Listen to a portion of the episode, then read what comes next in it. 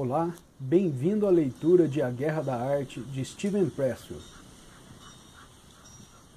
Estamos aqui iniciando o livro 1, Resistência, definindo o inimigo.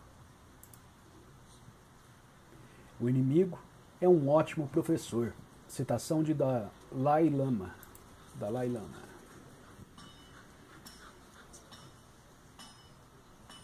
Os maiores sucessos da resistência.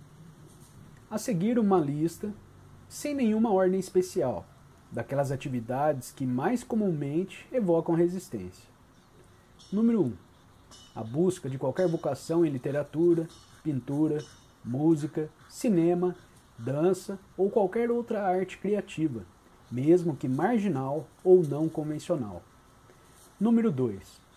O lançamento de qualquer empresa ou empreendimento para fins lucrativos ou outros. Número 3. Qualquer dieta ou regime de saúde. Número 4. Qualquer programa de crescimento espiritual. Número 5. Qualquer atividade cujo objetivo seja um abdômen mais firme. Número 6 qualquer curso ou programa destinado a superar um vício ou hábito prejudicial à saúde. Número 7. Educação de qualquer espécie. Número 8.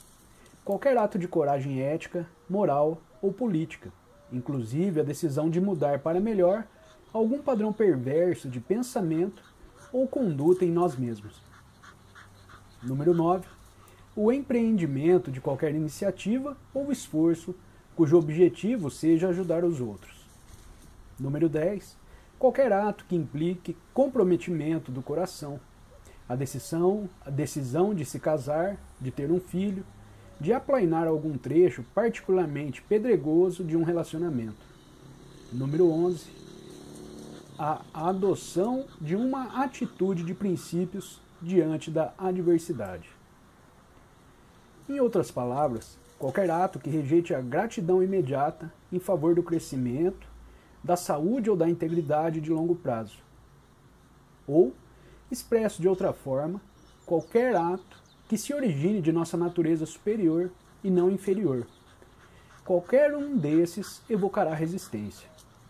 E agora, quais são as características da resistência?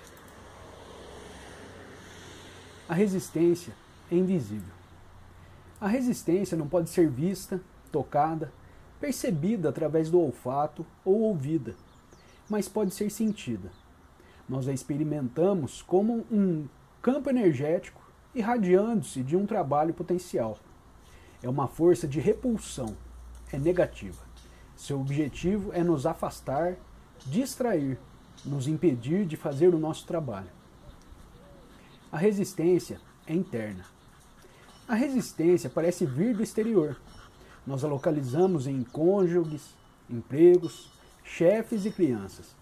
Adversários periféricos, como Pat Riley costumava dizer quando era técnico do Los Angeles Lakers.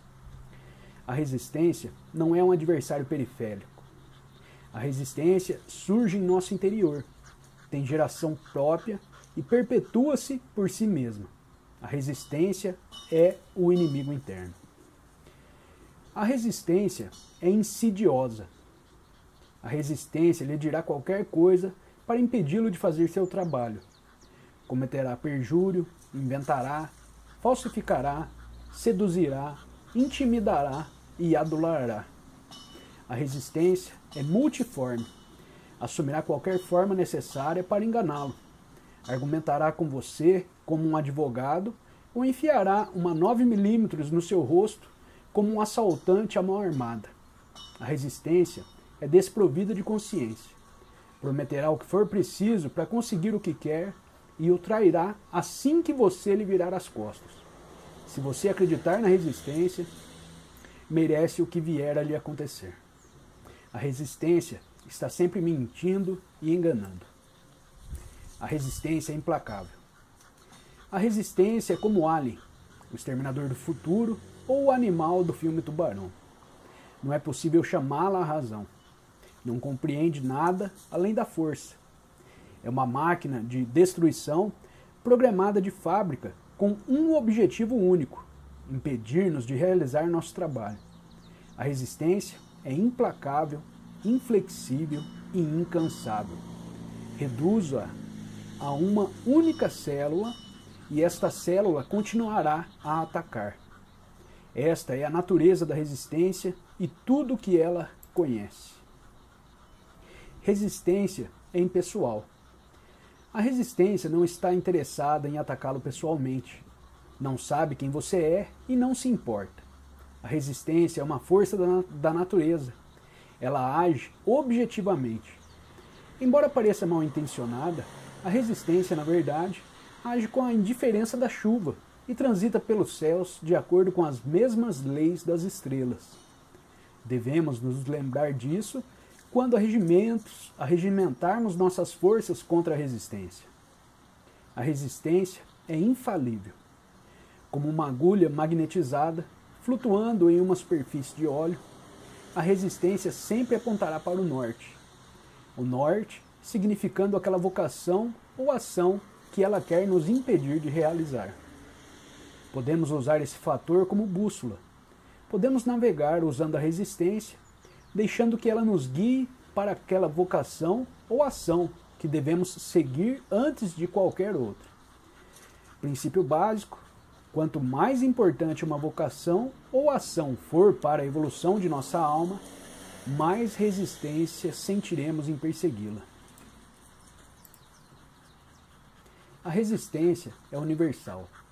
Estaremos enganados se pensarmos que somos os únicos a lutar contra a resistência. Tudo que tem corpo sofre resistência. A resistência nunca dorme. Henry Fonda continuava a vomitar antes de cada apresentação no palco, mesmo quando já tinha 75 anos. Em outras palavras, o medo não nos abandona. O guerreiro e o artista vivem pelo mesmo código de necessidade, que dita que a batalha tem que ser travada a cada novo dia. A resistência joga para ganhar. O objetivo da resistência não é ferir ou aleijar. Sua intenção é matar. Seu alvo é o epicentro de nosso ser. Nosso gênio criativo, nossa alma. O dom único e inestimável com que fomos trazidos ao mundo para dar e que ninguém mais possui. A resistência joga para valer. Ao combatê-la, travamos uma guerra com a morte. A resistência alimenta-se do medo. A resistência não tem força própria. Cada gota de sua seiva vem de nós. Nós lhe damos força com nosso medo. Domine esse medo e vencerá a resistência. A resistência atua em uma única direção. A resistência obstrui a ação apenas de uma esfera inferior para uma esfera superior. Ela se manifesta quando buscamos seguir uma vocação nas artes, iniciar um empreendimento inovador ou evoluir para um patamar moral, ético ou espiritual mais alto. Portanto, se você estiver em Calcutá, trabalhando para a Fundação Madre Teresa e estiver pensando em ir embora para iniciar uma carreira em telemarketing, relaxe. A resistência lhe dará um salvo-conduto. A resistência é mais forte na reta final. O herói grego Odisseu quase chegou em casa anos antes de seu verdadeiro retorno ao lar. A ilha de Itaca já estava à vista suficiente, suficientemente perto para que os marinheiros pudessem ver a fumaça dos fogões de suas casas no litoral. Odisseu estava tão certo de que já estava salvo que se deitou para tirar um cochilo. Foi então que seus homens, acreditando haver ouro em uma sacola de couro que havia entre os pertences de seu comandante, apossaram-se dela e a abriram. A sacola continha os ventos adversos que o deus Éolo prendera para Odisseu quando o navegador se aproximara anteriormente de sua abençoada ilha. Os ventos irromperam da sacola, livres com um grande estrondo, arremessando os navios de Odisseu de volta através de cada légua de oceano que já haviam atravessado com tanta dificuldade, e fazendo-o suportar novas provações e sofrimentos, até finalmente sozinho retornar, retornar para o lar para sempre. O perigo é maior quando a linha de chegada está à vista. Nesse ponto, a resistência sabe que estamos prestes a vencê-la. Ela acende a luz vermelha. Ela organiza um último ataque e nos golpeia com todas as forças.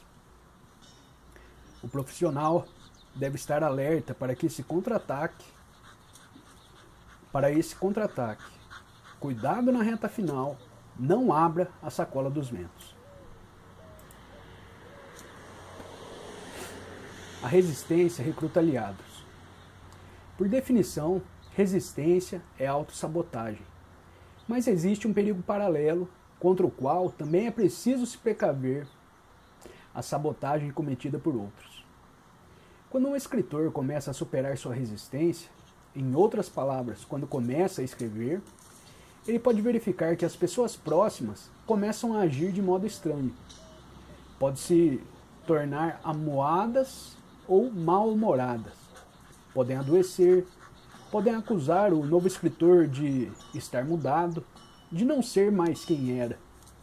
Quanto mais próximas essas pessoas forem do escritor iniciante, de forma mais bizarra irão agir e mais emoção colocarão por trás de seus atos. Estão tentando sabotá-lo.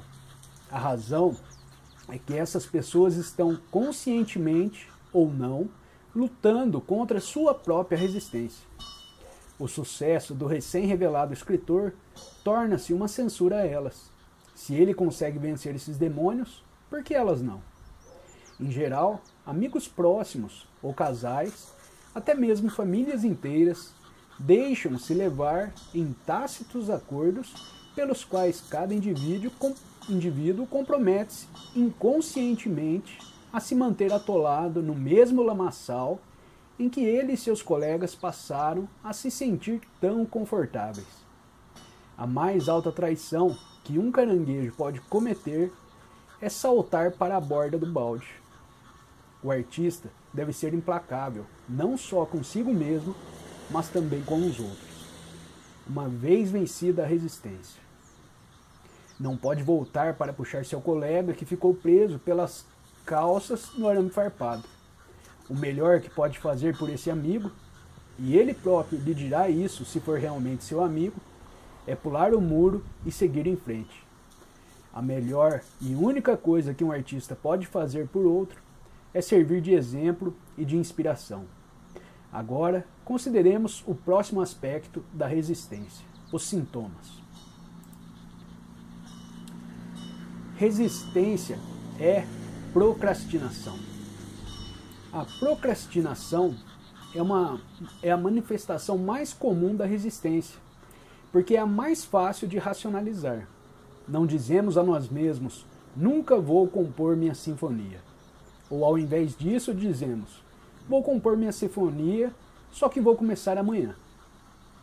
Resistência é procrastinação, parte 2. O aspecto mais pernicioso da procrastinação é que pode se transformar num hábito. Nós não adiamos nossas vidas hoje. Nós as adiamos até nosso leito de morte. Nunca se esqueça, nesse exato instante, podemos mudar nossas vidas. Nunca houve um momento, nem nunca haverá, em que não tenhamos o poder de alterar nosso destino. Nesse mesmo segundo, podemos virar a mesa sobre a resistência. Neste mesmo segundo, podemos nos sentar e fazer nosso trabalho. Resistência e sexo. Às vezes, a resistência assume a forma de sexo ou de uma preocupação obsessiva com o sexo. Por que sexo? Porque o sexo proporciona uma gratificação forte e imediata. Quando alguém dorme conosco, sentimos-nos sancionados e aprovados até mesmo amados. A resistência diverte-se com isso, sabe que nos distraiu com um suborno fácil e barato e nos impediu de fazer nosso trabalho. Obviamente, nem todo sexo é uma manifestação de resistência. Em minha experiência, você pode saber pela intensidade do sentimento de vazio que sente depois. Quanto mais vazio você se sente, mais certeza pode ter de que sua verdadeira motivação não foi amor, nem mesmo luxúria, mas resistência. Não é preciso dizer que esse princípio se aplica a drogas, compras compulsivas, masturbação, TV, bisbilhotice, álcool e consumo de todo produto que contém gordura, álcool, é, açúcar, sal ou chocolate. Resistência e problemas. Nós nos metemos em confusão porque é um meio fácil de chamar atenção. Os problemas são uma forma canhestra de fama, canhestra de fama. É mais fácil ser pego na cama com a mulher do diretor da faculdade do que terminar aquela disserção sobre a metafísica da variedade de elementos inconvenientes nos contos de Joseph Conrad. A saúde precária é uma forma de problema, assim como o alcoolismo, o vício em drogas, a tendência a se acidentar, todas as neuro neuroses, inclusive o sexo compulsivo. E aquelas fraquezas aparentemente inofensivas, como ciúmes, o jeito crônico de estar sempre atrasado e a estrondeante música rap a todo volume em um Supra 95 de vidro fumê.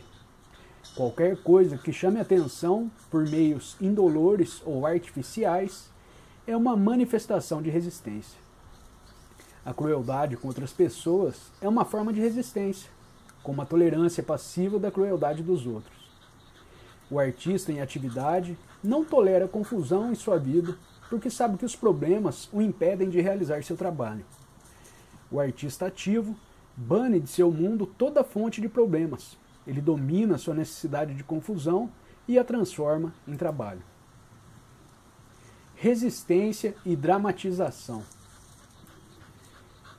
Criar um melodrama em nossas vidas é um sintoma de resistência. Para que investir anos de trabalho projetando uma interface de software, quando você pode obter a mesma atenção levando para casa um namorado com ficha na polícia? Às vezes, famílias inteiras participam inconscientemente de uma cultura de dramatização as crianças enchem tanques de combustível, os adultos armam os estágios.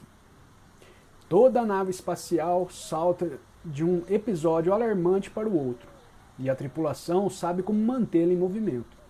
Se o nível de drama cai abaixo de um certo patamar, alguém trata de agir para intensificá-lo. O pai se embebeda, a mãe fica doente, Jane aparece na igreja com uma tatuagem dos Auckland Riders. É mais divertido do que um filme. E funciona. Ninguém realiza absolutamente nada. Às vezes penso na resistência como uma espécie de mal igual a Papai Noel, que vai de casa em casa cuidando de tudo. Quando chega a uma casa viciada em fazer drama, suas bochechas vermelhas se iluminam e ele parte alegremente atrás de suas oito minúsculas renas. Sabe que naquela casa nenhum trabalho será realizado. Resistência e automedicação. Você regularmente ingere qualquer substância, controlada ou não, cujo objetivo é aliviar depressão, ansiedade, etc., ofereço-lhe a seguinte experiência. Certa vez trabalhei como redator em uma grande agência de publicidade de Nova York nosso chefe costumava nos dizer: invente uma doença, crie uma doença, dizia, e poderemos vender a cura. Distúrbio de déficit de atenção, distúrbio de efeito sazonal, distúrbio de ansiedade social. Não são doenças, são táticas de marketing. Não foram os médicos que as descobriram, foram os publicitários, foram os departamentos de marketing, foram as indústrias farmacêuticas. A depressão e a ansiedade podem ser reais, mas também podem ser formas de resistência. Quando nos entupimos de remédio para apagar o chamado de nossa alma, estamos sendo bons cidadãos e consumidores exemplares. Estamos fazendo exatamente o que os comerciais de TV e a cultura pop materialista nos induz a fazer pela lavagem cerebral a que somos submetidos desde o nascimento, ao invés de aplicar o autoconhecimento a autodisciplina, a gratificação proletada, protelada e o trabalho árduo, nós simplesmente consumimos um produto. Muitos pedestres ficam, foram mutilados ou mortos no cruzamento da resistência com o comércio. Resistência e vitimização.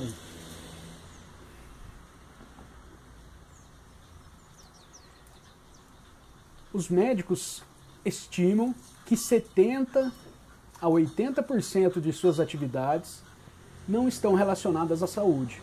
As pessoas não estão doentes, estão fazendo drama. Às vezes, a parte mais difícil do trabalho médico é manter uma expressão impassível. Como Jerry Seinfeld observou a respeito dos seus 20 anos de encontros amorosos. É muito tempo fingindo-se fascinado. A aquisição de uma condição em pesca significado a existência de uma pessoa uma doença, uma cruz a carregar. Algumas pessoas vão de condição em condição, curam uma e outra surge para ocupar seu lugar. A condição torna-se uma obra de arte em si mesma, uma versão espúria do verdadeiro ato criativo que a vítima evita ao despender tantos cuidados em cultivar sua condição. Colocar-se na condição de vítima é uma forma de agressão passiva. Buscar alcançar gratificação não por intermédio do trabalho honesto, de uma contribuição feita a partir do amor, insight ou experiência pessoal, mas da manipulação dos outros por meio de ameaça silenciosa e nem tão silenciosa. A vítima compele os outros a virem em seu resgate ou a se comportarem da forma como deseja, mantendo-os reféns da perspectiva de agravamento de sua própria doença, colapso, dissolução mental ou simplesmente ameaçando tornar suas vidas tão miseráveis que elas fazem o que a vítima deseja. Fazer-se de vítima é a antítese de realizar o seu trabalho. Não o faça. Se estiver agindo assim, pare agora. Resistência e a escolha de um parceiro. Às vezes, se não estivermos conscientes de nossa própria resistência, escolheremos como parceiro uma pessoa que superou ou está conseguindo superar com sucesso a resistência. Não sei bem porquê. Talvez seja mais fácil dotar nosso parceiro com um poder que na realidade possuímos, mas que tememos usar. Talvez seja menos ameaçador acreditar que nosso amado companheiro merece viver sua vida não vivida, enquanto nós não. Ou talvez queiramos usar nosso parceiro como modelo, como modelo Talvez acreditemos ou queiramos acreditar que parte da força de nosso parceiro se transmitirá para nós pela simples proximidade por tempo suficiente. É assim que a resistência desfigura o amor. O cozido que prepara é apetitoso, é convidativo. Tennessee Williams podia transformar isso numa trilogia. Mas será amor? Se formos o parceiro que apoia o trabalho do outro, não deveríamos encarar nosso próprio fracasso de sair em busca de nossa vida não vivida, ao invés de pegar carona no sucesso de nosso cônjuge? E se formos o parceiro que recebe o apoio? Não devíamos sair do brilho da adoração de nosso amado e encorajá-lo a deixar sua própria encorajá-lo a deixar sua própria luz brilhar? Resistência e este livro. Quando comecei este livro, a resistência quase me venceu. Esta foi a forma que ela assumiu. Disse-me, a voz em minha cabeça, que eu era um escritor de ficção, não de não ficção, e que não deveria estar expondo esses conceitos de resistência de maneira literal e aberta.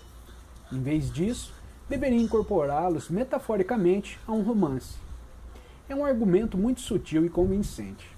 A racionalização que a resistência me apresentou era de que eu deveria escrever, digamos, uma história de guerra, na qual os princípios da resistência fossem expressados na forma do medo experimentado pelo guerreiro. A resistência também me disse que eu não deveria procurar instituir ou me apresentar como um fornecedor de sabedoria, que isso era arrogante, egoísta, talvez até mesmo imoral, e que por fim iria me causar danos. Isso me assustou, fazia pleno sentido. O que finalmente me convenceu a seguir em frente foi simplesmente o fato de que me senti muito infeliz ao desistir do projeto. Comecei a desenvolver sintomas. Tão logo me sentei e comecei a trabalhar, senti-me bem outra vez. resistência e infelicidade. Como a resistência se apresenta? Primeiro, na forma de infelicidade. Sentimos-nos muito mal. Um terrível tormento permeia tudo. Estamos entediados, estamos inquietos. Não conseguimos sentir prazer em nada. Há um sentimento de culpa, cuja origem não conseguimos identificar. Queremos voltar para a cama, queremos levantar e ir farrear. Sentimos-nos desprezados e desprezíveis. Sentimos-nos desgostosos. Detestamos nossas vidas. Detestamos a nós mesmos. Sem trégua, a resistência volume-se a um grau insuportável. Nesse ponto surgem os vícios, drogas, adultério, navegação na internet. Além desse ponto, a resistência torna-se clínica. Depressão, agressão, disfunção em seguida, o verdadeiro crime e a autodestruição física. Soa como a própria vida. Eu sei, mas não é. É a resistência. O que a torna enganadora é que vivemos em uma cultura de consumo que é extremamente côncia dessa infelicidade e que concentra toda a sua artilharia de perseguição do lucro na sua exploração, vendendo-nos um produto, um remédio, uma distração. John Lennon escreveu uma vez: Bem, vocês se acham tão espertos, tão independentes e livres. Vamos encerrar aqui, porque esse livro aí não dá vontade de parar de ler, gente. Eu, já foi quase meia hora nessa, nessa leitura aqui. Deixo o convite para você se inscrever no canal, Segue o link dessa playlist para você acompanhar a leitura na ordem correta. Desejo a todos um ótimo dia, um grande abraço e até o, até o próximo capítulo. Prometo fazer vídeos menores. Eu me embalei aqui.